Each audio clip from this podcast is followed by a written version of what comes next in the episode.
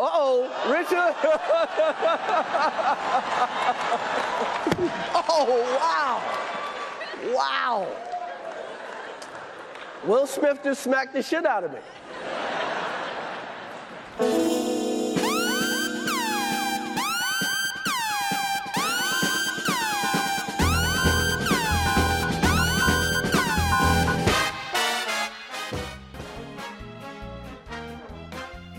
Premios Oscar. Como cada año los premios de la Academia vuelven a la controversia. Este año ignorando a grandes actrices o a un gran director de fotografía. Siendo una de las organizaciones más importantes que premian lo mejor de la industria cinematográfica, la Academia ha tenido grandes errores, controversias y una lenta actualización a tiempos modernos. Encima de ello, la manera en la que la industria del entretenimiento ha cambiado con la llegada del streaming han afectado su relevancia que cada año pierde más y más televidentes. ¿Será que este año en la que Top Gun Maverick salvó el cine o Everything Everywhere All at Once es favorita de muchos logren un alto rating de audiencia y se posicionen nuevamente como uno de los grandes eventos del año? ¿O definitivamente será el principio del fin? Lo sabremos este próximo domingo 12 de marzo a las 7 pm hora central de Estados Unidos, con la entrega número 95 de los premios de la Academia, que se llevará a cabo en el Teatro Dolby en Los Ángeles, California. Entre tanto, acompáñenos a este episodio especial en la que platicamos sobre los Oscars, cómo se llevan a cabo las votaciones, sus grandes errores, sus momentos más incómodos y nuestras apuestas finales sobre quiénes serán los grandes ganadores de esta hermosa estatuilla dorada. En este podcast podemos incluir momentos astutos. Yo pienso probar que estoy en completo dominio de mis facultades mentales. Podemos incluir melancolía o incluir secretos de película. Queremos que te quedes a escuchar. ¿Qué te pasa, Mafly? ¡Gallina! No te vayas. ¿A dónde vas? No seas gallina. Nunca más. Me llames gallina, Neros, nunca más. Acomódate. Bienvenidos a Baterías No Incluidas.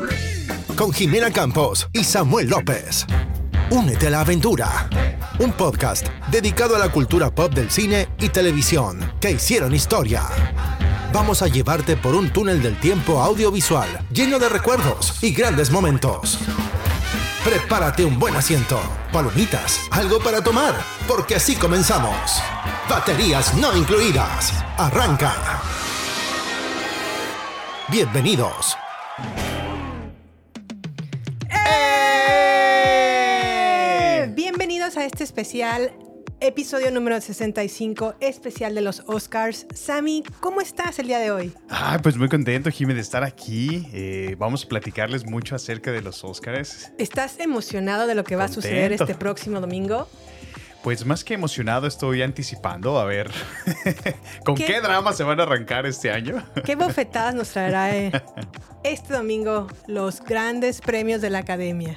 Así es, sí, sí. Pues ojalá la verdad no haya tanto drama, ojalá sea una buena entrega, una buena ceremonia, un buen evento, sí. interesante. Eh, estoy ansiosa de ver a los al elenco de RRR cantando Natu Natu Natu en, nah, tú, nah, tú. ajá, en, en la ceremonia. Entonces estoy emocionada, estoy emocionada de verlos. Sí, sí, yo también. La verdad es que, eh, pues bueno, hay muchísimas buenas películas, hay buenas nominaciones para Sí. el, el, digamos, la gran categoría, ¿no?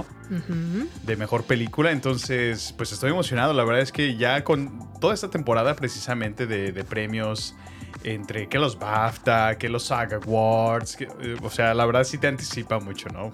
A este momento. Sí, la verdad es que sí, todos estamos esperando este domingo, esta última ya, ya con esta entrega de premios se cierra ya el, el año de la temporada de premios, se acaba, se resetea todo. Se resetea, así es.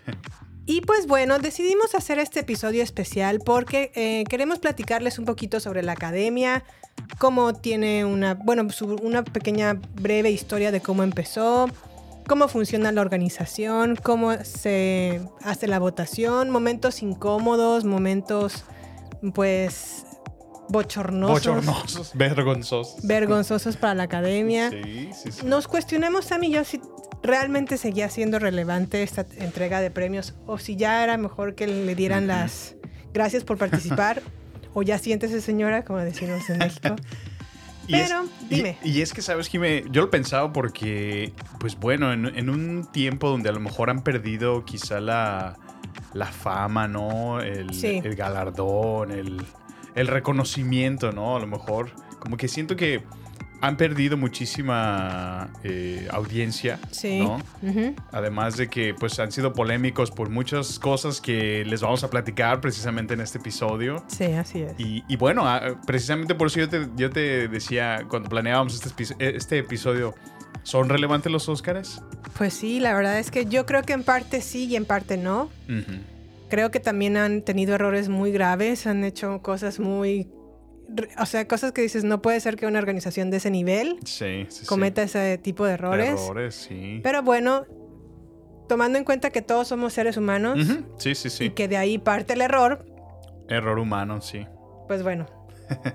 Pero bueno, sin más por el momento y ya para entrar en calor, empecemos con lo que es una breve historia de la academia. Esta eh, eh, academia o esta organización fue fundada en 1927, que fue Órale. justamente también cuando empezó el sonido en el cine. Se llevó a cabo una como junta en, una, en el Hotel Biltmore, en el centro de Los Ángeles, pues para poner en discusión los objetivos de la organización. Lo que buscaban es reconocer los logros más destacados del cine y al mismo tiempo motivar a que la calidad de las películas pues subiera, ¿no? Ya Que no estuvieran como todas a nivel medio basicón, Sí. sino motivar a que cada día se hicieran mejores y mejores, más y mejores películas de calidad en Estados Unidos. Órale. Ahora, el encargado de realizar la estatuilla fue el escenógrafo de la Metro Golden Mayer, el señor Cedric Gibbons. ¿La estatuilla? La, La- la la dorada. dorada, ajá. Ah, órale. Pero dice la leyenda urbana, aunque la academia lo niega, que Emilio Fernández, el indio Fernández, sirvió como modelo para dibujar el boceto. Órale, ¿quién es el indio? Fue un director mexicano Ah, que también estuvo y también actuó, creo que en un par de películas Órale. en, en Hollywood. Sí, bueno, pues estamos hablando de los años 20. Sí, la verdad. wow. Y bueno, la primera ceremonia de los Oscars se llevó a cabo oficialmente el 16 de mayo de 1929 en el Hotel Roosevelt en Hollywood, California. ¿Dónde más? ¿Dónde más? ¿Dónde más que ahí? Bueno, actualmente la organización tiene como 17 ramas, de las cuales se encuentran pues la rama de los actores, la rama de los directores de casting, la rama de los cinematógrafos, la rama de los diseñadores de vestuario, diseñadores, directores, ejecutivos, editores, maquillaje y peinado, y así como diría mi hermana. En total, y desde 1912, que originalmente tenía 5.765 miembros, ahora tienen 9.500, ya casi 10.000. Órale, pues casi se duplica. Ajá, la intención de todo esto, de ampliar esta organización o, a los miembros de la academia, fue para hacerla de manera más inclusiva y diversa. Ya veo.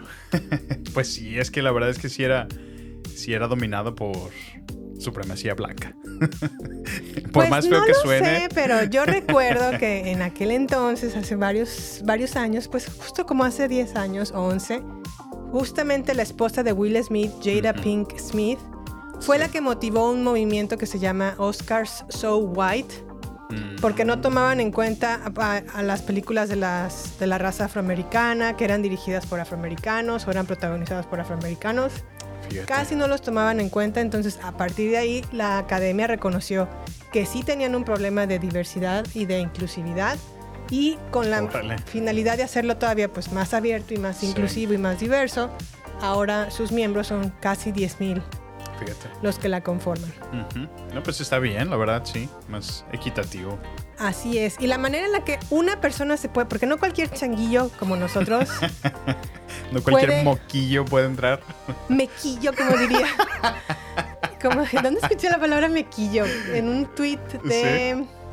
Es que así, así se refieren en México a un, a un Como un escuin- niño, ¿no? como, Un como- ajá, como un despectivo de, de decirle a, a una persona que es más joven, ¿no? En vez de decirle squinkle, le dicen meco. Meco. Horrible. Pero bueno, cualquier, cualquier persona mortal no puede ser miembro de la academia. La manera en la que se puede alcanzar esta membresía Sí. es ya sea porque fuiste nominado para un premio de la academia o porque dos miembros de la academia pertenecientes a una rama en particular, voy a poner por ejemplo la rama de los actores. Dos miembros de esa rama nominan a un candidato dentro de la misma rama para que sea considerado para su admisión. Por ejemplo, que a lo mejor Kate Blanchett y Meryl Streep nominaran a Florence Pugh, Mm, por poner un ejemplo, ¿no? ya es considerada. Es considerada y ya la Junta de Gobernadores son los que toman la decisión si entra o no Entra. entra. Si sí, le mandan la invitación y si acepta, pues ya se convierte automáticamente en un miembro de la academia. Órale. Ahora, la Junta de Gobernadores, que es como la mera chida, bueno, la cabeza, ¿no? El- La organización, sí, los sí, que llevan gobierno. todo el, el control, está conformado por representantes elegidos de cada una de las ramas de la academia. Es decir, la rama de los actores tiene sus representantes y estos forman parte de la Junta de Gobernadores. Oh, ya. Ellos, entre muchas funciones que tienen, eh, unas de esas funciones son aceptar a los nominados para entrar como miembros de la academia, como lo acababa de mencionar. Sí. También supervisan reglas y cambios de reglas y asuntos disciplinarios. Vamos a poner como ejemplo que el asunto de Will Smith y de suspenderlo por más de 10 años, o por 10 años me parece, si mi memoria no me falla, Órale. lo tomaron, tomaron ellos esta decisión. Porque se Vaya. encar- encargan de los asuntos disciplinarios, ¿verdad? Órale, pues sí. Y pues disciplina para el señor Will Smith. Bien merecida, la verdad es que sí estuvo vergonzoso, ¿no? La, fíjate, justo la noche que le dio el Oscar, o sea, yo creo que la opacó para siempre, ¿no? O sea, bien se lo tenía merecido, ¿no? La verdad fue un momento bien... Me, me dio pena por Will Smith. Sí. Ensombreció sí, sí. completamente su, Su- pues sí, su Oscar, su... Ay. Pues el reconocimiento que a lo mejor se hubiera merecido, ¿no? Y ensombreció también el momento de todos porque Ajá, ya estaba muy tenso, ¿no? Después. ya no recuerdo nada después de esa, de esa, Ajá. de esa parte. Sí, Ni sí. siquiera recuerdo, recuerdo obviamente que ganó Coda como mejor película, pero la verdad es que no recuerdo más. No- Sí, sí, Un sí. momento memorable después de eso, no. Yo recuerdo cuando estaba pasando en tiempo real, yo dije, ¿es en serio? O sea, es de- Yo pensaba que, ¿te, te acuerdas que como pensamos stage, que era como ¿no? de Ajá, broma? Sí, como que había sido stage. Y ya cuando se agarra gritando Will Smith, Sí. y ahí sí dices, no, no, esto no. Sí, es en serio. Solo recuerdo también Lu- este, Lupita Nyong'o que estaba detrás de él, así como con cara de... ¿A dónde me meto? Híjole, manito. Híjole. ¿Cómo ves? Pues muy bien, vámonos entonces a la siguiente sección que nos hace la pregunta ¿quiénes son elegibles para ganar el Oscar? And the Oscar goes to. Bueno, pues ¿quiénes son elegibles? Vamos a poner un ejemplo que es la nominación a mejor película. Para que una película sea elegible para una nominación al Oscar, debe estrenarse en algún teatro comercial en el condado de Los Ángeles, en la ciudad de Nueva York, en San Francisco, en Chicago, en Miami, en Miami. Ah, aquí por eso hacen sus grandes debuts. O sea, cuando una película se estrena, la, la inician así, en, una, en un teatro. En alguna de estas ciudades Ya, ya califica o en Miami o en Atlanta. Y Mm. tiene que estar esta película en este pues cine Sí. por al menos siete días consecutivos. Tiene que tener una duración mínima la película de 40 minutos Sí. y tiene que exhibirse entre el primero de enero y el 31 de diciembre con una mínima resolución de 2K y con sonido estéreo. Oh, ya veo. Para que Sí, sea sí. Considerada, ¿no? considerada. Pues sí, sí, tiene, tiene sentido, ¿no? Sus requisitos. Vaya, no, pues qué interesante, la verdad, no. Bueno, al- a lo mejor algunos de estos detalles los deducía, pero bueno, ya me aclaraste el por qué se tiene que elegir una ciudad en particular para. Porque dije, ay, bueno, es, es propaganda, es, ¿no? Es publicidad, stunts, pero no, ahora entiendo la razón por la cual lo hacen. Ahora, tomar, hay que tomar en cuenta que cada categoría, es decir, por ejemplo, mejor actor o mejor diseño de vestuario, mejor cinematografía, tiene dis- distintas reglas para ser elegibles. Yo solamente les puse, para motivos de darle un poco de agilidad a este episodio, Sí. el ejemplo de la nominación a mejor película. Ahora, por ejemplo, de la rama de los actores, emanan los nominados a mejor actuación. Es decir, solamente los actores pueden nominar a los actores. Ujú. Ok. De la rama de los diseñadores de vestuario emanan las nominaciones a diseño de Mm, Sí, sí, vestuario. claro. Tiene sentido, sí. Para la categoría de mejor película, esa es la única excepción. Ahí sí votan todos, los miembros. Oh, ya. Muy bien. Sí, sí, sí. Y cada una de las categorías o cada una de las ramas eh, que nominan, tienen que nominar máximo cinco nominados. Excepto, Ya ellos eligen quién. ajá, excepto la categoría de mejor película, que ahí of- oficialmente o obligatoriamente se nominan 10 películas. Ya. Por ejemplo, la rama de los actores que nominan a los actores solamente puede nominar a 5. A cinco. Sí, sí, sí. Ex- ok. La única excepción son eh, la nominación a mejor película. Ah, mira, muy bien. Me Ahora- siento como en la escuelita de los Oscars. Sí, ¿verdad? Me puse a investigar arduamente, No, sí, sí, arduamente sí, todo este dato. Ahora, más o menos el proceso de votación está un poco triquilloso, complicado, pero más o menos te lo voy a explicar rapidísimo, Sam. A ver, pónmelo así como en el For Dummies. Va. Para votar, por ejemplo, a mejor película. La votación se lleva a cabo en boletas en la que los nominados eligen 10 de las mejores películas Sí. y cada una de esas 10 le otorga un lugar del 1 al 10, siendo la 1 tu favorita. Así que dices, yo, esta es, esta mi, es número uno, mi número 1 Sí. y la 10 es la menos favorita o la que yo considero que es la menos destacada a mejor película, ¿no? Sí. comienza el proceso de votación que es un poco complicado, pero lo que destaco de este proceso es que al momento de votar es muy importante no solamente a quién elijas a mejor película, sino también el lugar que le das. Ok. Desde 1935, PricewaterhouseCoopers guarda los resultados de las votaciones para ser revelados únicamente el día de la ceremonia. O sea, este es un, como un third party, ¿no? Un- Sí, otra este es- compañía que. Exacto, esta es una compañía externa al- Sí, sí, a los Oscars o a la academia. Ujú.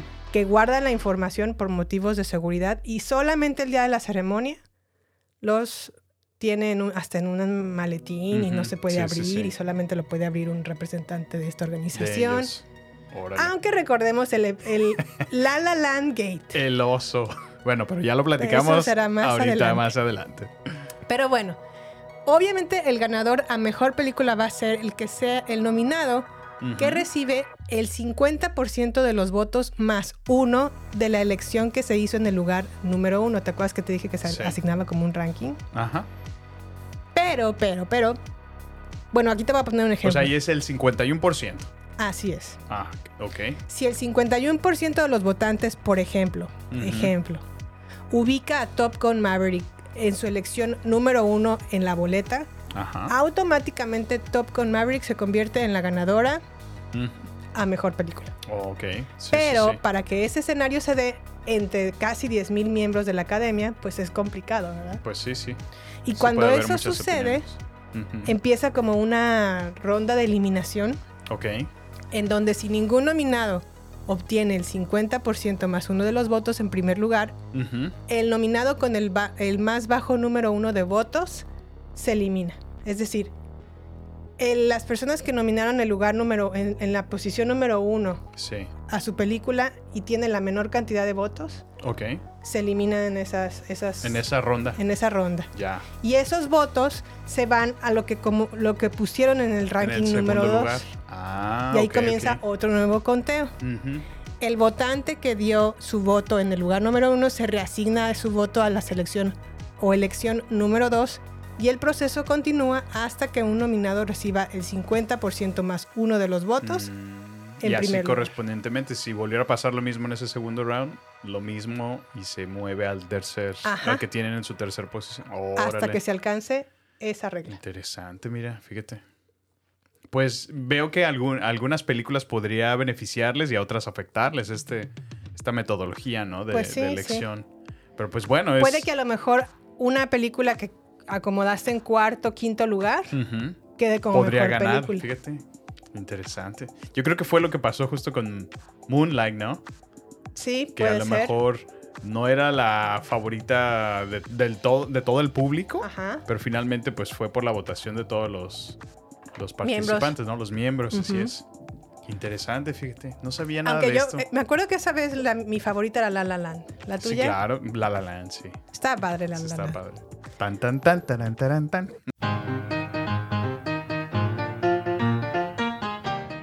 Bueno, pero vamos a ver entonces la bolsita de aguinaldo o el gift bag o los goodies. ¿A poco les dan goodies? que si no, es que, chécate lo que les dan. ¿Pero a quién? ¿A los Y ganadores? solamente a los algunos nominados, ¿no? a Ah, los nominados, A o los sea, ni siquiera han ganado. Órale, sí, sí, a ver, ¿qué, qué se ganan?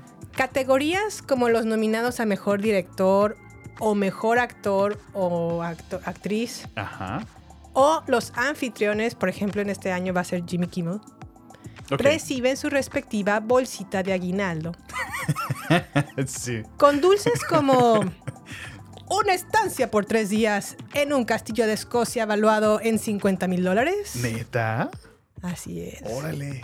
Para usted, una liposucción con el precio de 12 mil dólares. Liposucción. Renovaciones para el hogar por la cantidad de 25 mil dólares. Oh, wow. O una estancia, digo, si no te alcanza, si no quieres ir hasta Escocia al castillo, Sí. pues aquí tienes una, una estancia en un resort de California por cinco noches, valuado en 15 mil dólares. Ah, caray. La Pues sí, bolsita sí. de aguinaldo del año pasado estuvo valuada en 140 mil dólares. Y como lo dije al inicio, como esto se, la- se lo ofrecen solamente al mejor, a la categoría de mejor director, mejor actor o a los anfitriones, pues no todos, ¿verdad? Órale. O sea, todo, no, no es una de estas opciones, trae todo esto de lo que les dan a cada nominado. A cada nominado en estas categorías. Órale. No, pues sí. Lo sí. cual a veces se me hace un poco injusto porque, por ejemplo, vamos a ver a los nominados a Mejor Director este año. Por ejemplo, The Fablemans, que es el director a Steven Spielberg, ¿no? Sí. Creo que Steven Spielberg honestamente tiene el dinero de Ya, sobra. Sí, sí. para irse a un castillo en Escocia. Sí, sí, no, yo. Por supuesto, sí. Pero si nos vamos a... mm, vamos a Bueno, ver- Yalitza Aparicio. ¿No? Que cuando fue nominada. Ándale. Ándale. Mejor actriz. Ahí andaba, ahí andaba la Yali en Escocia. En Escocia. bueno, a lo mejor a, a ella le ofrecieron otro paquete porque sí, cada año va cambiando Sí, la bolsita de aguinaldo. ¿no? A lo mejor andaba en Bombay Andaba en París. en París, por allá. Vamos a, a poner un ejemplo de alguien que tiene el documento, perdón, el mejor documental, Ok. ¿no? Que a lo mejor es gente pues que no es, tiene el poder de tan fuerte o Sí, sí, no, como un no Steven. Spielberg. Ajá, sí, sí. Jamás podría aspirar a la bolsita de aguinaldos. Pues imagínate cómo va a tomar un viaje a Escocia cuando apenas si lo que ganó de su película ya le permite pagar su universidad. No, no. Pues no sé, pero, Pero se me sí, hace un sí. poco, un poco injusto, ¿verdad? Este. Pero bueno, es la academia. Bueno, ¿qué tal que su esposa está chonchita y le sirve la liposucción? Bueno, supongo que sí, no sé. Ay, ay, ay. Una Lo importante es que, que tengan dinero, ¿no? Pues sí, Para sí, sí. este tipo que de. haya billete, que haya billete. Digo, a mí me da, la verdad me, me satisfacía suficiente cuando me daban mi bolsita de aguinaldo con galletitas, frutita, dulces, chocolates. Menos ya, con eso, tieses. con eso me daba por bien servida. Sí. En una posada.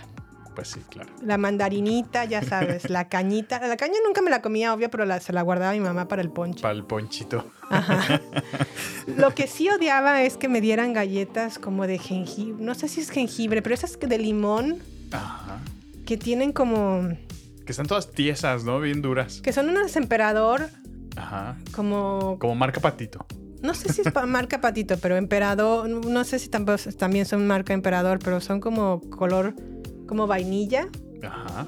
Pero las muerdes y son como de sabor limón, muy amargas. Ay, no, no sé cuál Ese es tipo de galletas no me gustaba, pero la que sí me gustaba. No, a mí no me gustan los dulces de colación. ¿Cuáles son esos? Esos que están como de. Ay, que, que te venden así por kilo. Que están ¿De así colación? como. Así se llama. Te voy a enseñar una foto después. Bueno, a- ob- ubiquémonos entonces en, Regresemos al tema. en la bolsita de aguinaldo de, De los. Oscars. Vámonos entonces a los peores momentos de los Oscars a continuación.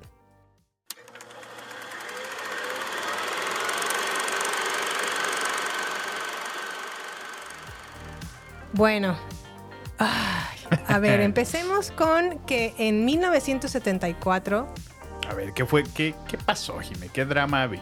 Ahí estaban a punto de presentar, me parece, el, el premio a mejor director. Ujú. Y ¡zas! culebra, que sale un hombre desnudo. atrás de la, del, pues, de la escenografía o del, sí, Sí. del el escenario. Y pues obviamente no se pudo cortar la escena ni nada y todo el público... ¡ah!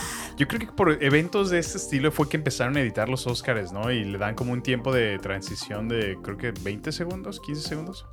Porque pueden censurar ahora, ¿no? Tanto si dicen groserías, o sea... O pasa algo Ajá. grave. Sí, Sí. creo que sí. Aunque no podrían, no sé si cortar de inmediato. Les- yo creo que les hubiera gustado cortar la cachetada de Will Smith. pues pero sí, nadie se esperaba que eso que eso sucediera. pasara, ¿verdad? Sí. Este para mí es el peor momento de los Oscars. el- el de más. El de mal gusto, ¿no? El tacky. El, ajá, como el. el, el de, El- sí, el el de mal. El, déjame te encuentro la palabra. Corriente. No, ah, el más cutre. El más cutre momento de los Oscars, si no es que al menos es uno de los momentos más cutre, cutres, cuando se escuchó esta canción. We saw your boobs. In the movie that we saw, we saw your boobs. Meryl Streep, we saw your boobs in Silkwood. Naomi Watts in Mulholland Drive. Angelina Jolie, we saw your boobs in Gia. They made us feel excited and alive. ¿Qué es eso? Yo de hecho no recuerdo haber visto eso en vivo, jamás. Yo tampoco lo recuerdo, pero En tu fue investigación un apareció. momento, ajá, fue un momento como súper penoso para las personas que estaban Pues presentes. mencionadas, ¿no? Y todavía la cámara como que las Las enfoca. enfocaba. La cara de Naomi Watts así de, de- ¿Es en de, serio? en verdad me está cantando esta canción en este momento. Sí, sí, sí. Sí, sí, sí pueden ver las reacciones que están muy... Y lo peor es que el que estaba al lado de Naomi Watts, Le volteé. le volteé a ver las boobies y dije, ay, Dios mío, no, no, no, no, no, no, Yo no. pensé que eso había sido stage, pero no, la verdad es que sí, sí se sintieron incómodas. Pregúntame, ¿cuándo volvieron a invitar a Seth Macfa- MacFarlane o el que interpretaba la voz de T del oso? Ah, sí. Nunca más. Nunca más. ¿Qué otro momento así que dices, ay, cómo se pudieron haber equivocado de esta manera? Pues bueno, en la sección In Memoriam, porque ya ves que cada año sacan su sección para Las recordar personas, ¿no? que pasaron. a las que, personas que pues, fallecieron. Así es. sí.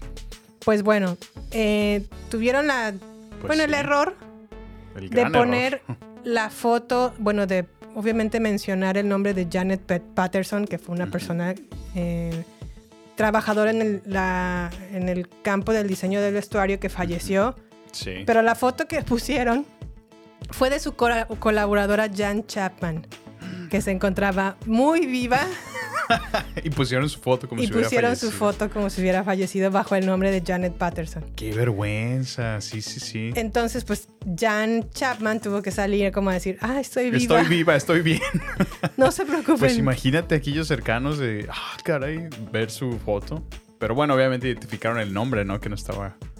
Qué, qué pena, la verdad. O sea, ¿cómo, ¿cómo se les va algo así, no? Sí, ¿cómo se les va algo tan grave como eso? sí, sí, sí. Bueno, vámonos entonces a los osos de los Oscars. Voy a reservar para mí también uno de los peores momentos de los Oscars, que es el de La La Land. Ujú. Pero antes de ello voy a mencionar los osos de los Oscars cuando se cayó Jennifer Lawrence. Va muy contentita a recibir su Ah, su- premio su y Oscar. ¡zas! en las escaleras se nos cae. Ah, pero eso estuvo chistosón, la verdad. Sí, estuvo Digo, Fue un chistosón. accidente. Y, Pero bueno, como que es lo peor que le puede pasar a una persona, así como nah, vas pero por ella tu se lo Oscar. tomó bien, bien, bien chill. Estaba tan contenta que lo tomó con la mejor reacción, la verdad. Lo tomó con filosofía. Con filosofía, así es. Y bueno, el siguiente año se volvió a caer, ya no se cayó en, en la ceremonia, pero se Iba cayó en la alfombra roja. Qué penita. Pues sí, A pues, lo mejor, digo, pues es que traer el taconazo y con esos vestidazos, pues sí está difícil. Sí, luego te puedes tropezar. Mm. Gravemente, bueno.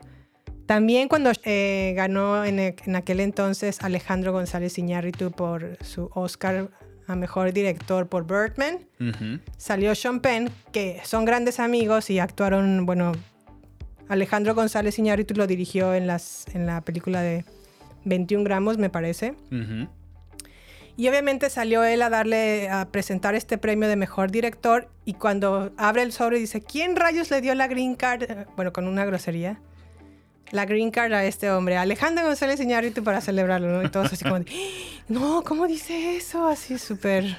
Al Iñárritu le valió. Bueno, también tenemos otro oso de John Travolta porque iba a presentar la canción de Frozen. Ajá. ¿Te acuerdas? Let it go. Sí. Bueno, esa canción la canta Idina Menzel Ujú. o Idina Menzel. Idina Menzel. Ajá. Pero él no se supo el nombre nunca, no se lo pudo aprender porque también le dijeron casi casi como de, órale vas en tres Te toca. segundos. y no pudo pronunciar el nombre y dijo Adele Dancing. Here to perform the Oscar nominated, gorgeously empowering song Let It Go from the Oscar winning animated movie Frozen. Please welcome the wickedly talented one and only Adele Dazeem. Entonces sí así lo como vi, de, sí, fue muy gracioso. ¿Quién rayos es Adele. Dancing? Ajá. Ay, no. Cuando, bueno, Lo- lo cual estuvo padre. es muy, muy popular en, en Sí, teatro. sí, claro. Lo cual estuvo padre porque al siguiente año volvieron a presentar ellos y ahora le tocó a ella vengarse y dijo el nombre de John Travolta. Mal. ¿No te acuerdas cómo dijo lo dijo? cualquier otro nombre, no me acuerdo, pero se inventó un nombre raro. Pues bueno. Y el último super oso de los Oscars, no es el último, pero bueno. En el 2000 le robaron 55 estatuillas de los Oscars a dos Órale. semanas del evento. No Se robaron manches. 55 estatuillas. Y esas son, son de oro, ¿no? Bañadas en oro de 24 quilates. Wow. ¿Y Entonces, pues un hombre que ¿De dónde salieron o qué? un hombre que en ese momento se encontraba desempleado fue a una tienda asiática a las afueras de Los Ángeles. Ajá. Y ahí se dio cuenta que estaban todas las estatuillas. En un mercado. Ajá, avisó, avisó pues obviamente a las autoridades. Sí. De esas 55 se recuperaron 52. Ujú. Se encontró a los responsables, se hizo justicia. Mm. Y al hombre Al que estaba desempleado le dieron un cheque por 50 mil dólares Órale, qué buena onda. y lo invitaron a la ceremonia de los Oscars. Ah, mira qué padre. El salvador de los Oscars. Sí, pues sí, por, por honrado, ¿no? Hizo Y lo la, correcto. la broma de ese momento fue que este hombre desempleado tenía más estatuillas que cualquier estrella de Hollywood. en su momento, Mientras- ¿no? Mientras las conservó, fíjate. El que tiene más Oscars. de acuerdo a la historia, ¿no? Así es, pues bueno, algunos anfitriones bizarros porque, ay, ¿cómo han tenido hosts? O Sí, ¿verdad? Ha sido- medios malucos, ¿no? Creo que el último que les ha funcionado ya por varios años y ya se van a la segura, pues ha sido Jimmy Kimmel, ¿no? A mí nunca me ha gustado del todo Jimmy Kimmel. Creo que la que más me gustaba era Ellen DeGeneres. Ellen DeGeneres. Antes de que fuera banished. Vanish from the party. Sí, oye, también cayó de la sí, gracia. sí le, fue, sí le fue mala a Ellen DeGeneres. Pero creo yo que los más raros fueron, lo que mi mente recuerda fue Neil Patrick Harris, que se quiso hacer como el chistoso y el mago y así. Y luego se encueró, ¿no? Se encueró y todo así Sí. como de, "Ay, está muy raro este sí, muchacho. estuvo muy, muy polémico, sí me acuerdo. Pero los más raros fueron Anne Hathaway y James Franco. Ajá. En un momento desesperado de la academia para, para traer público joven a la ceremonia, puso a estas dos personas de Mm. anfitriones. Ni siquiera tenían buena química. Anne Hathaway estaba como desesperada haciéndose la chistosa. James Franco andaba también como en, su propio rollo. Sí. No cuajó y las bromas tampoco cuajaron. Estuvo espantoso esa ceremonia. Es que fíjate que es lo que te digo, como que en su, en su intención, ¿no? En su deseo de como pues atraer más, más gente que vea su show, ¿no? O sea, Ujú. esa es la verdad. O sea, han, per- han perdido seguramente ratings, ¿no? De- del Sí. evento. Entonces, pues, o sea, ¿cómo los atraemos? Trae gente joven, gente de, de moda, ¿no? Actores Ajá. que están relevantes en este, en este momento, ¿no? Entonces, pero pues no, no, no siempre No siempre funciona. funciona, ¿verdad? Claramente. Bueno, y les vamos a poner el audio de La La Land como uno de los peores momentos. Yo lo llamo como el La La Land Gate. ¿Por ¿Qué qué fue lo que sucedió aquí? Pues bueno, los encargados de PricewaterhouseCoopers o esta empresa que se encarga de las votaciones que no pueden revelar el resultado hasta el momento exacto donde se presenta la pues la entrega. Ellos pasan el sobre Sí. lo abre quien sea que le toque pues presentar ese premio. Ajá.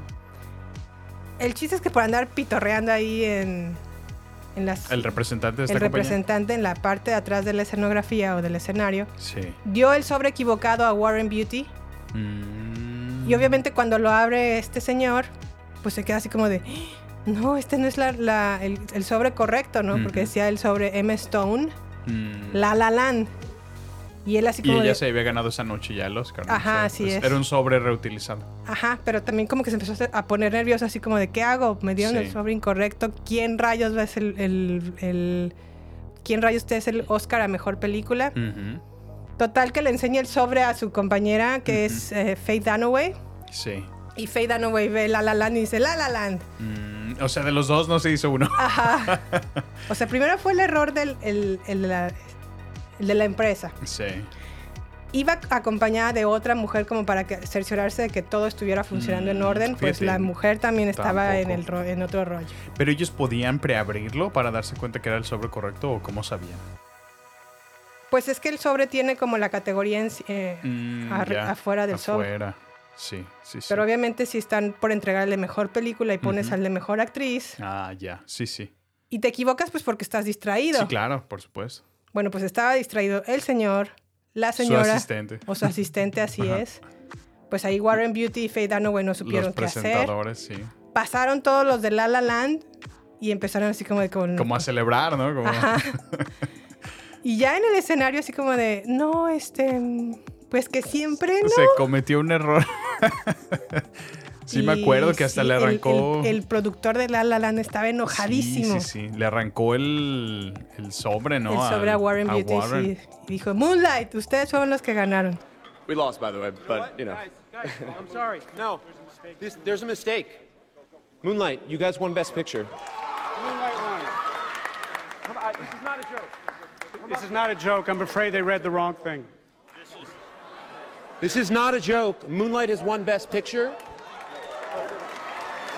Moonlight, Best Picture. Sí, qué, Y qué todo- vergüenza. todos así bien confundidos, así como de...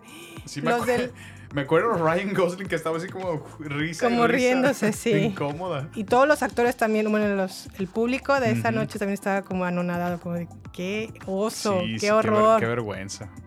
No, no, que, na- o sea, y yo me imagino también, pues, porque escucharon, ¿no? Lo que querían, ¿no? De, Ujú. de ganamos, ganamos, es nuestra noche y todo, y ya. ah, entonces, imagínate por todo ese, ese, ese río de emociones. Sí. Para que al momento que ya estás allá arriba, a punto de recibirlo, te digan, ay, perdón, nos equivocamos, no son ustedes. Qué vergüenza, Qué, qué pena, o sea, qué feo, qué gacho también por ellos. Qué frustrante de haber sido eso. La verdad que sí. Pero bueno, esto nos trae a la pregunta, Sammy. A ver. Discutamos, ¿crees que los Oscars siguen siendo relevantes? ¿Por qué sí o por qué no? Ay, pues este, no sé, es que... eh, ¿Tú Pues- antes de conocerme veías los Oscars? no, la verdad es que no. O sea, Nunca. a lo mejor los veía, pero solo por el- la alfombra roja y por ver quién fue, ¿no? Ajá. Pero, o sea, no era una ceremonia que yo... eh, bueno, una cosa es importante señalar antes de terminar mi comentario. Eh, siempre se transmiten por cable, ¿no? O sea, allá en México creo que TNT tenía los derechos. Y luego... TNT no, y, y Azteca 7 por Ah, lo Azteca general. 7, sí, sí. Entonces, pues bueno, no siempre me da la oportunidad de poder verlos eh, en el cable, pero bueno, pues en televisión abierta, no, no, no siempre me da la oportunidad, O sinceramente. sea, no te llamaba mucho la atención. No me llamaba tanto la atención. Es que yo hace 10 años, poquito, sí, como unos 10 años, no estaba tan metido en el cine como lo estoy ahora, sin duda. Ok. Entonces no era algo que me llamara tanto la atención. Ya veo. Tú siempre. Sí, yo, yo la- desde que te conozco. Sí, la verdad es que cada mucho año... del cine. No sé en qué momento fue algo que me empezó a llamar la atención y que fervientemente me sentaba a Ujú. ver toda la ceremonia. Sí, sí, sí. O desde qué año, pero sí, sí la sigo desde hace uh, Sí, sí recuerdo. muchísimos años. Ya- Pero debo de reconocer que hasta a mí se me ha hecho un poco cansado a veces ver los premios. Sí. Creo que... mm, A mí, por ejemplo, no me gustan mucho como las bromas que hacen. Como que digo, tanto tiempo para hacer bromas, como que digo, ah, ya. Sí, Mejor que es que- presenten el premio. A mí eso es lo que me, hace- me ha hecho sentir. Como que siento que no, les ha faltado realmente creatividad en cómo mantenemos este evento eh, que sea divertido al mismo tiempo, Sí. pero, pero algo que te interese, algo que genuinamente te llame la atención de ver. O sea, eso es Pues lo que yo creo que han fallado. Y pues bueno, con el transcurso de los años, ya ahorita hasta humor negro a veces han incluido y pues más que hacerte reír a veces se siente como de mal gusto, ¿no? En un evento que a lo mejor pues era como de más categoría, ¿no? De, de pues de la élite, ¿no? Como Sí. de lo mejor de lo mejor. Más glamuroso. Más glamuroso, exacto.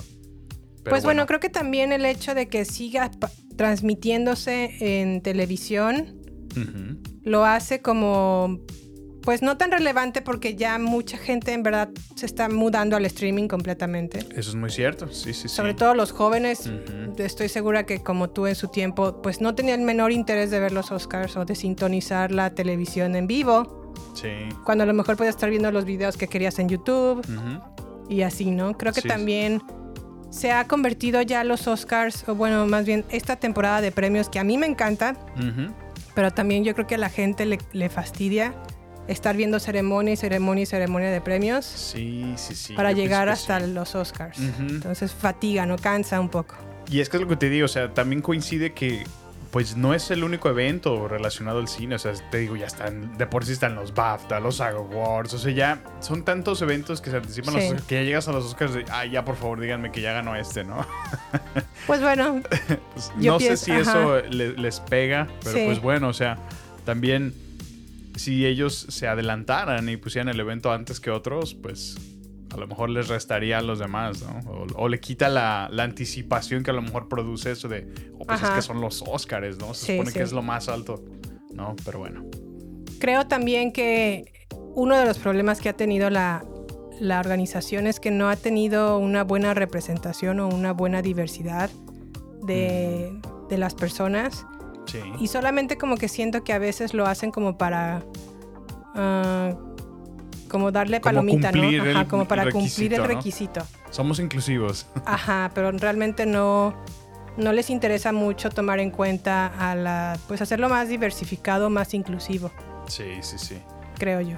Yo donde lo veo es donde justamente hacen eso, que empiezan a, a poner o host que son afroamericanos o host, si me entiendes, solamente por como cumplir y a veces eso se siente más forzado que, que bien intencionado, ¿no?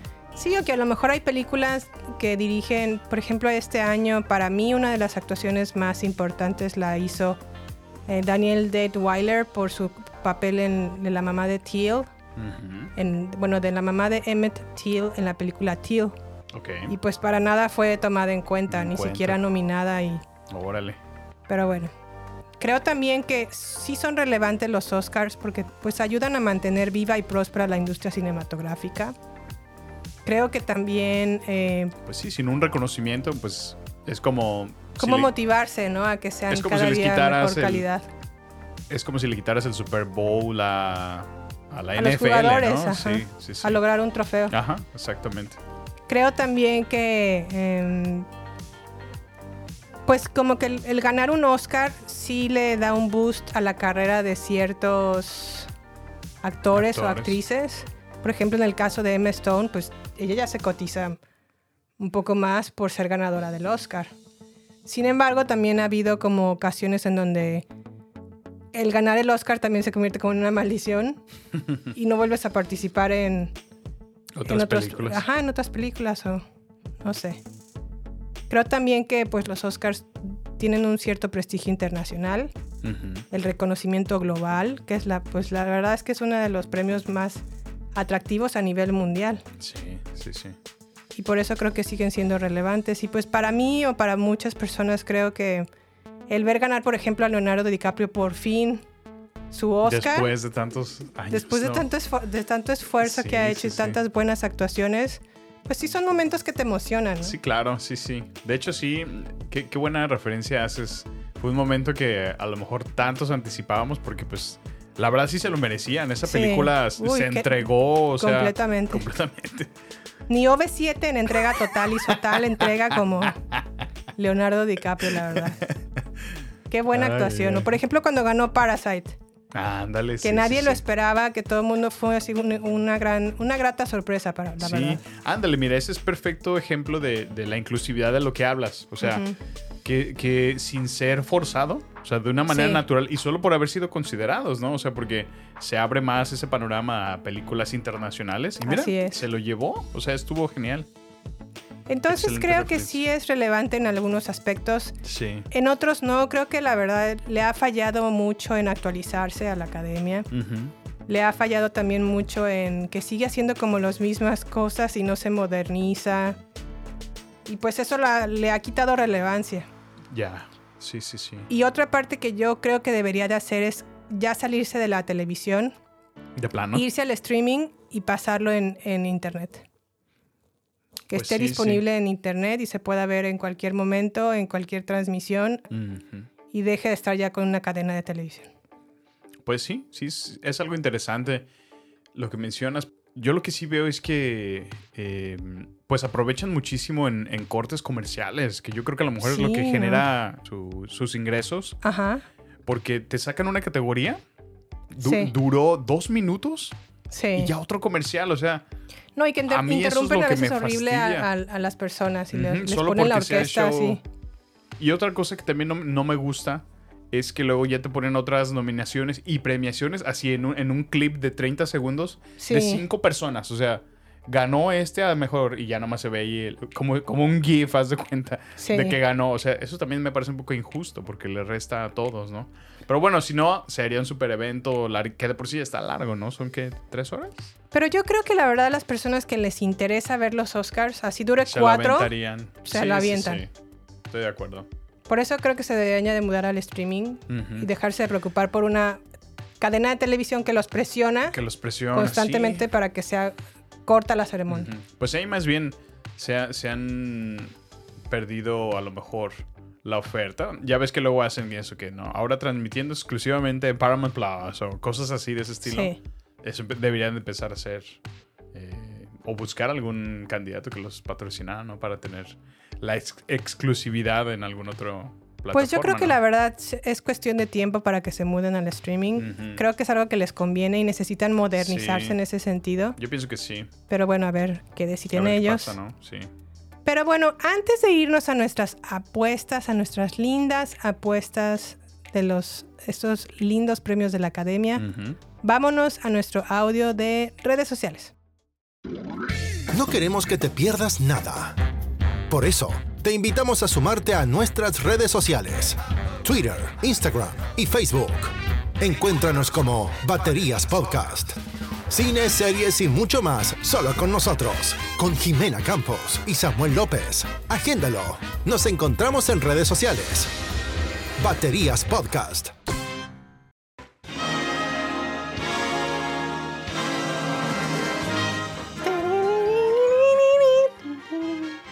Ahora sí, entran los buenos premios. Ay, me emociona. Podemos comer alitas como el Super Bowl, pero para ver los Oscars este domingo. Sí, por supuesto. Va, ok, Sammy. Pues bueno, por- para, con motivos de no hacer este episodio más largo, solamente vamos a mencionar a las categorías más relevantes. ¿Te parece bien, Sammy? Perfecto. Ok, ok, ok. Comencemos entonces con la categoría a mejor actor. Sammy, ¿quién es el que está en tu corazón, pero quién crees que va a ganar? Mejor actor. Mm, Tenemos a Austin Butler por Elvis, a Colin Farrell por The Banshees of Inisherin, a Brendan Fraser por The Whale, Paul Mes- Mescal por After Sun y Bill Knightley con la película Living. Pues bueno, mira, yo sin duda se lo voy a entregar a, a Elvis.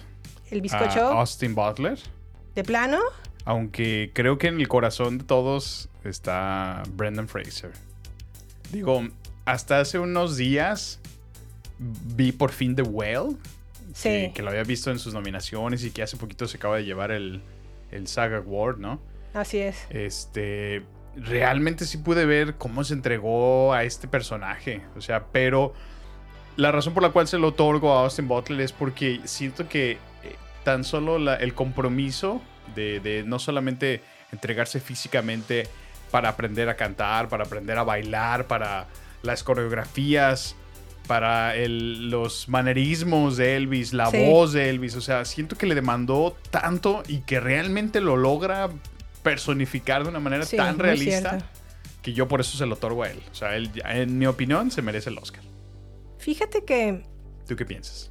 Los dos vimos The Whale hace unos días Sí. y discutimos, no, yo sí, ya le van a dar el- Oscar a Brendan Fraser, ya es un hecho, ya, ya, ya. Y luego me mencionaste algo como, es que la verdad yo creo que lo merece Austin Butler. Y yo, ay, no, ¿Qué te no, está muy chavo, este, va empezando, no puede ser. Me dijiste, pero oye, la verdad empezó, aprendió a bailar. Ajá. Eh, aprendió a cantar. Sí, sí, sí. Los manerismos, la voz.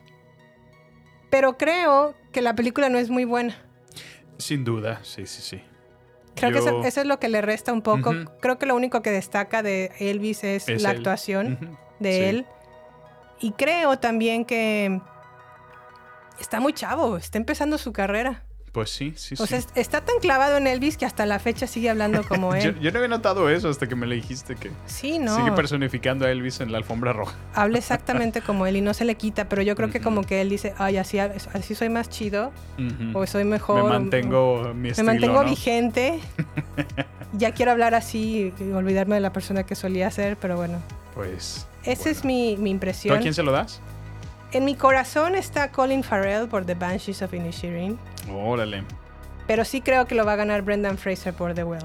¿Tú crees que lo va a ganar Brendan? Órale. Yes, yes, yes. Interesante, muy bien. Pues, Bueno, vámonos entonces a la categoría de Mejor Actor de Reparto. Los nominados son Brendan Gleeson por The Banshees of Inisherin, Brian Tyree Henry por Causeway.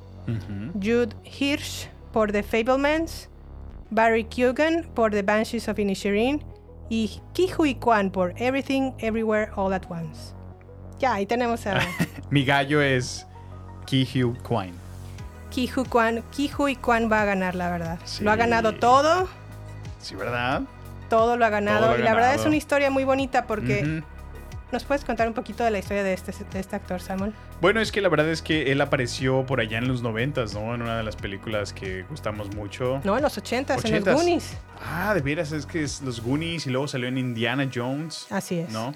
Eh, entonces, pero parece que fue su éxito y su y su caída, ¿no? Porque no tuvo ya mayores roles después de. de Sí, después ya no lo llamaron. Ajá. Y prácticamente su carrera estaba ya terminando, ¿no? Se estaba. Terminó, de hecho. Él estaba considerando ya retirarse permanentemente de la actuación, ¿no? Y de hecho se dedicó, o sea, fue tan así que ya no recibió papel para ningún momento de actuación o eh, papel de actuación y se dedicó a entrenar extras en artes marciales Fíjate. un tiempo. Órale. Y por alguna razón alguien lo volvió a traer como a la conversación Colación. con esta película de Everything Everywhere. Y dijeron, pues sabe artes marciales. No, sí, entrenaba hasta extras y todo. Ok, sí, sí, sí. Perfecto. Esa, ese es asiático, sí, sí, no, también. Así empezó a cubrir como todas las Todos los casillas. requisitos. Se entrevistaron con él, así se enamoraron de él, así como no puede haber Este mejor persona para este perfecto. papel que él. Y ve hasta dónde Y está es ahorita. que no, el que bárbaro. La verdad, yo creo que mm, en esa reflexión que hicimos cuando hablamos de Everything Everywhere All at Once, Sí, la verdad es que sí adentraste mucho en el personaje y es muy cierto. Realmente creo que es, que es como de, de lo más bonito que extraes de la película. Sí, es- es el mejor porque es el que se mantiene constante, ¿no? Es, Sí. es el- es la base de esa familia y, y es, muy bonito ese personaje. La verdad que sí lo desarrolló excelente y sí se merece. sí el se merece el premio. Así es, vámonos entonces a Mejor Actriz. Ahí sí no va a haber un poco de ningún debate, pero bueno, los nominados son Kate Blanchett por Tar, Ana de Armas por Blonde, Andrea Riseborough por Le- To Leslie, Michelle Williams por the, en The Fablemans y Michelle Yeoh por Everything Everywhere All at Once. Sammy, ¿quién crees que va a ganar aquí? En mi corazón está Kate Blanchett por. Tar, la verdad. ¿Sí? Pero sin duda yo también creo que se lo va a llevar Michelle Yeoh. ¿Crees? ¿Tú qué piensas? En mi corazón también está Kate Blanchett porque juzgando el nivel actoral, y no porque Michelle Yeoh, Yeoh hay- haya hecho un mal papel, pero el de Kate Blanchett fue No, que es que bárbaro. sí, sí, sí.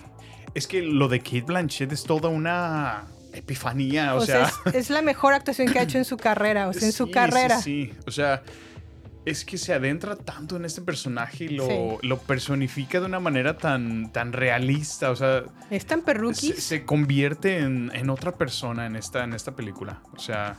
pierde, o sea, ajá, esa- es tan buena actriz que encarna a Tar completamente. Sí, sí, sí. O sea, Lydia Tarr, o sea, le dio una vida al personaje que realmente trasciende muchísimo. O sea, yo, yo la verdad admiro muchísimo a, a Kate Blanchett y gusto mucho de sus actuaciones, pero en esta sí dije, no, no manches, esta se va a llevar el Oscar, se va a llevar el Oscar. Entonces, pues no sé, espero no estar equivocado. Yo, yo creo que sí va a ganar Kate Blanchett, la verdad, porque a nivel de entrega de actuación, Sí. sí, la verdad es que sí se lo lleva. O sea, Lo que hizo en Tar fue... Es que es, es, es todo, Jiménez. Y si se lo gana Michelle Ajá. se lo van a dar por, por quedar bien con ella políticamente bien. O por... Inclusividad, ¿crees? Ajá, o sea, por ese ¿Crees rollo, que por ese rollo de política. Pues es que la, la verdad es que sí es una muy buena actuación, no lo niego, es muy buena, Sí, muy buena sí. actuación. Pero la mejor actuación de Michelle Yeoh, a mí me gusta más en El Trío y el Dragón. Pues, bueno. O me gusta también, ¿sabes quién? Eh, de actriz de reparto, esta Hong Chao, por The Whale. Ah, ándale. Ella también hizo una muy buena actuación. Sí, sí, sí. Y hablando de The Whale, también que bien actuó esta niña Sadie Sink, Sadie Singh de, Ay, de sí. Stranger Things. mocosa. Bueno, ya platicaremos de eso. ok, entonces, ¿tú crees que va a ganar Kate Blanchett o va a ganar Michelle Yeoh? No, yo quiero que gane Kate Blanchett, pero siento que sí va a ganar Michelle Yeoh. Michelle Yeoh. Ok. Va. Vámonos entonces a actriz de reparto. Tenemos a Angela Bassett por Black Panther Wakanda Forever. Kong Chao por The Whale. Kerry Condon por The Banshees of Inisherin. Jamie Lee Curtis por Everything Everywhere All at Once. Y Stephanie Su por también Everything Everywhere All at Once. Sammy, ¿quién es tu galla? Se me hace chistoso el apellido de Kerry Condon. Fuiste la única persona que, pens- que pens- pens- pensó eso, ¿eh? Te Kerry lo juro. preservativo. Jamás lo había Este, pensado yo nunca, Samuel, y ahora ya me modificaste Oh, mi pues. mente. Chistorras contigo. Pues ahí dice. Oh, Bueno, yo pienso que...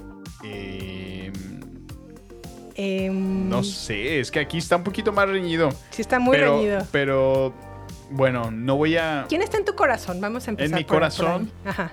Híjole, yo creo que mm, Jamie Lee Curtis está en mi corazón. ¿Por qué es Jamie Lee Curtis? Come on.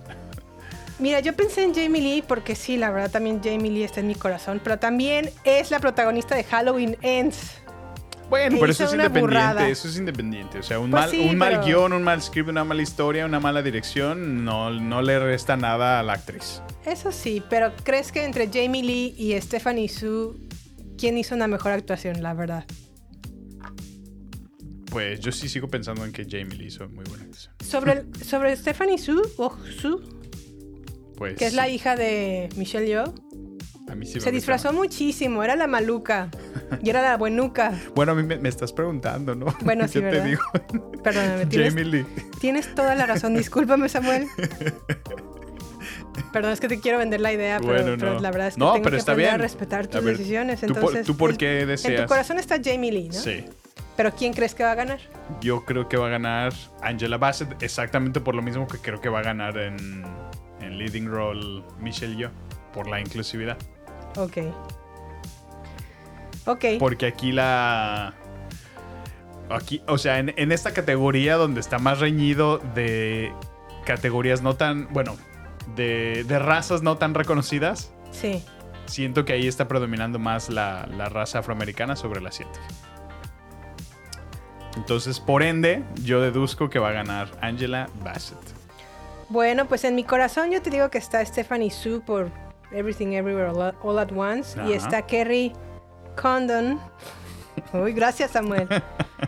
por The Banshees of Inisherin, Sí, pero creo que va a ganar Jamie Lee. Porque lo merece, sí, sí, sí. porque es Jamie Lee, ya está grande. Bueno, Sí, de hecho, tiene- eh, Jamie Lee y Angela Bassett, tienen- Angela Bassett tienen como la misma Son edad. contemporáneas. Tienen Mira, como un año de diferencia a lo mucho. De hecho, creo que. Angela Bassett es la más grande por un año. Sí. Pero la campaña que ha, estado haciendo Jamie Lee, lo que dice también eh, cuando recibe premios, creo que la llevan a la ventaja comparado con Angela Bassett. Si crees, bueno, sí, la verdad que yo sí, por eso te digo, está en mi corazón que ella gane. Pero no sé. Bueno, ok, vámonos entonces a la siguiente categoría que es, Que elegimos porque no podemos hablar de todas. así es, mejor película animada. Los nominados son Guillermo del Toro por Pinocho, Marcel The Shell with Shoes On, Ujú. Puss in Boots, The Last Wish, The Sea Beast y Turning Red. ¿Quién es, obviamente... ay, sí. Nah, aquí está bien fácil, Jimena. Aquí está cantadísimo, ¿no? Sí, aquí Guillermo del Toro es el champ. Es el campeón. Pues como le dicen en México, San Memo Totoro, pues sí, va a ganar por Pinocho y pues ahí no se discute, ¿verdad? Pues sí. Bueno, vámonos entonces con la siguiente categoría de mejor dirección. Los nominados son The Banshees of Inisherin, Everything Everywhere All at Once. The Fablemans, Tar o El Triángulo de la Tristeza. Pues. Este es mejor director. Director. ¿Quién está en tu corazón? Yo creo que Everything Everywhere All at Once. ¿Mejor director? Sí. ¿Tú Yo qué también piensas? puse Everything Everywhere All at Every- Once. Pero creo en mi corazón, pues es que es, es Steven Spielberg. No, pero bueno, sí, sí es que es Steven Spielberg, pero. O sea, es Steven. Un Aunque, aunque, o sea, estuvo buena. Yo disfruté de Fablemans. De hecho, disfruté más la película de lo que yo me hubiera imaginado que. Sí, está muy bonito. Como que el trailer no, no le no hace convencía. justicia. Ajá. El trailer no le hace justicia a la película, a lo que Ajá. en realidad es. Porque sí, la verdad sí tuvo. Bueno, es que es Steven Spielberg. Él, él sabe manejar muy bien las emociones y. Y en verdad hubo unas partes donde yo, wow, quiero filmar. Sí, sí, o sea, sí. me lleva a ese punto que digo, qué padrísimo es el, el- una carrera como la que ha tenido Steven Spielberg. O sea, ese grado me, me llevó. ¿Sabes qué, por ejemplo, yo veo de Steven Spielberg? Me gustó más su película del año pasado que fue West Side Story. ¿Cómo la dirigió? Sí. Que The Fablemans. Que The Fablemans. Órale. Sí, sí, sí. Pero obviamente Era muy hacer difícil. un remake de, sí. de West Side Story con la original, pues ni por dónde. Sí, no, no, no. Pero No, bueno, ¿tú crees que va a ganar Everything Everywhere? Yo, yo creo que van a. Yo también creo eso. Perfecto. Ok, vámonos entonces a la siguiente categoría. Eh, mejor película internacional. Las nominadas o los nominados son All Quiet on the Western Front, Ujú. Argentina 1985, Close y oh, este de un burrito tiernísimo. EO. EO. Esa, esa no la he visto. Y The Quiet Girl. Bueno, pues. ¿Quién está en tu corazón? Pues esto. mm, yo creo que All Quiet in the Western Front. Sí, yo también. Ese estuvo, pero a lo mejor se lo puede llevar a Argentina en 1985, ¿no? En creo mi que corazón por la sí temática. está eh, Argentina 1985. Sí, sí, sí. Se me hizo una película buena. mm, Sí, obviamente está muy buena. comulgué con, con muchas ah, Pues ideas de ahí, ¿no? Pues, ajá, con, con vivencias de esa, de esa película, porque en algunos sentidos se parece mucho a México. Ujú. Y- Ojalá México hiciera algo así. Conecté, conecté con la película, pero creo que sí, la verdad, eh, All Quiet on the Western Front es un peliculón, ¿no? a nivel sonido, a nivel Sí, cinematografía, maquillaje.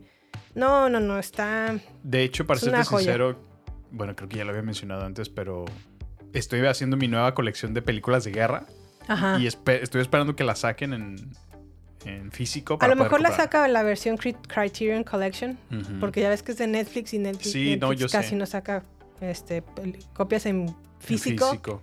Pero a lo mejor por ese medio la puedes encontrar. Si no es que ya está disponible. ¿eh? La voy a buscar. Sí. bueno, y por último, nuestra última categoría, Sammy, mejor película, tenemos a All Quiet on the Western Front, tenemos a Avatar, The Way of the Water, o como le dicen en México, y hoy me enteré de eso porque escuché un podcast, el podcast de Cine Garage, ¿Cómo le dicen? le dicen en México Aguatar. Nice.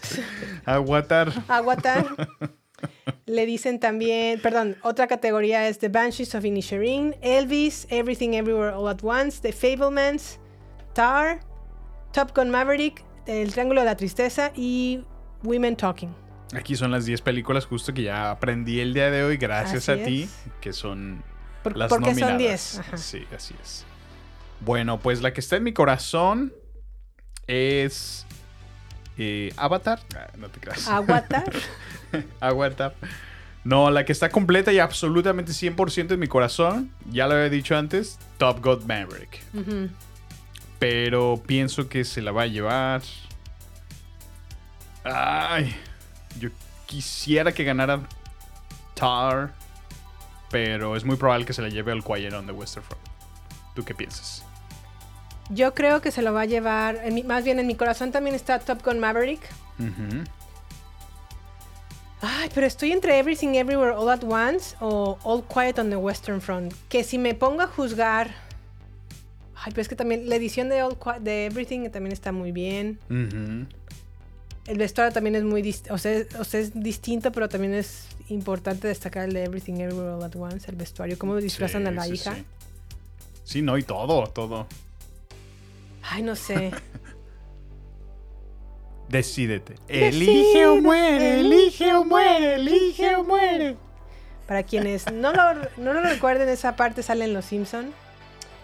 Pero bueno, ya, voy a elegir una. Mm, mm, Everything Everywhere All at Once. Esa es tu, es tu galla. Es mi galla. Perfecto. Sí. Había puesto a All Quiet on the Western Front. Pero no, voy a cambiar mi voto por Everything Everywhere All at Once. Órale. ¿Y qué te parece si lo hacemos como la vez pasada? Competimos a ver quién tuvo el mayor número de, de victorias. Ok. Y ya, vemos quién ganó. Y que haya un premio, ¿no? Un... Ah, mira, ¿qué te parece si ponemos una tarjeta de Amazon de 30 dólares? No todo tiene que ser dinero, Sammy. Puede ser a lo mejor que me ayudes con los trastes o, No. o con los baños quiero por un Amazon. mes. Va, los baños por un mes. De Fair plano. is fair. Bueno, va. Va. Va, va. Deal. Lo voy a Ma- tomar porque la verdad. Mano. Mano de caballeros. bueno, ese, eso lo, lo hicimos porque. ¿Por qué lo hicimos, Sammy? El jaja Bueno, es que de pacto de caballeros. es, es, es un pequeño clip que les voy a poner a continuación de, de How I Met Your Mother. You have got yourself a deal. Robin, will you do the honors? A gentleman's agreement. Huzzah! Y bueno, como pudieron escuchar precisamente, eh, esta referencia es, es apropiada como Robin lo ha mostrado. Así hacían sus pactos de caballeros. Gracias a sus pactos de caballeros. Ah, ¿cómo, extraño How I Met Your Mother? La verdad. Última temporada la podemos olvidar, pero Hijo, sí, era por muy favor. divertido. How I Met Your Sí, Mother. era muy bueno, la verdad. En, Sí. en muchas cosas me sentí muy eh, identificada. Mm. Éramos en, en- en momentos el matrimonio de Marshall y... Y Lily. ¿Y Sí, Lily? Sí, es cierto. Es muy, muy- es muy cierto. Pero luego ya cuando tienen hijos, como que ya no me siento Cambia. tan identificada con ellos. Sí, no, bueno, es que cambiaron la, la vida, entonces. Y luego en otros momentos me sentí identificada con esta... Robin. con Robin. Ajá. Pero el personaje que más me chocaba de esa serie era Ted. Sí, sí, recuerdo. No lo aguantaba, la verdad. Por eso creo que no es tan buena serie, pero bueno. Ese es mi Ah, humilde. ¿Qué te pasa? Es, humilde mejor que. Friends.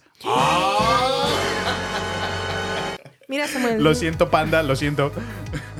No nos vamos a poner a discutir ese, ese hecho, pero. Porque esto no es el medio. Me acuerdo cuando Ni el te momento conocí. ni el lugar. Recuerdo mucho cuando te conocí y apenas empezábamos a salir que te hice este comentario y tú. ¡Ah! Así te pusiste azul del coraje. Pero bueno, Y la verdad es que hace mucho que no veo Friends, ¿me, crees- me creerás eso? sí. Pues hay que darle una refrescada, ¿no? Una actualizada es la Sí. palabra, correcta, Sammy. Pues bueno, creo que ya entonces terminamos nuestro especial de los Oscars. Eh, ¡Yay! Gracias, gracias, gracias. Y pues bueno, no sé si tengamos algo más que quieras agregar, Sammy, alguna conclusión, algo que quieras Pues- mencionarnos. No, pues muchísimas gracias por escucharnos. Les agradecemos por estar hasta este punto de nuestro podcast. Pues les recordamos que estamos en nuestras redes sociales, en arroba baterías podcast, donde con gusto los veremos en Instagram, Twitter y Facebook. Nos gusta compartirles contenido cada semana. eh, de acuerdo a nuestros episodios y bueno, estamos ahí compartiéndoles información relevante a nuestro podcast. Dense una vuelta, acabamos de hacerle una actualización a nuestras redes sociales. A ver si es. notan un cambio, por favor háganoslo saber en los comentarios. Platíquenos, háblenos, escríbanos. Si escríbanos, ¿está bien dicho? Escríbanos, díganos. Díganos, cuéntenos. háblenos, cuéntenos. Estamos para servirles y pues aquí nos vemos en el próximo episodio. Hasta la próxima. Gracias por escucharnos. Los queremos. Bye. Hasta la próxima. Bye. Bye. Traté de invitarte. Bye. Ya se acabó mi juguito. Este es el final solo por hoy. Hasta la vista, baby. Prepárate para más acción, misterio y seguir descubriendo las mejores escenas y secretos del cine y serie. Solo aquí, en nuestra próxima entrega, Baterías No Incluidas Podcast, con Jimena Campos y Samuel López. Hasta la próxima.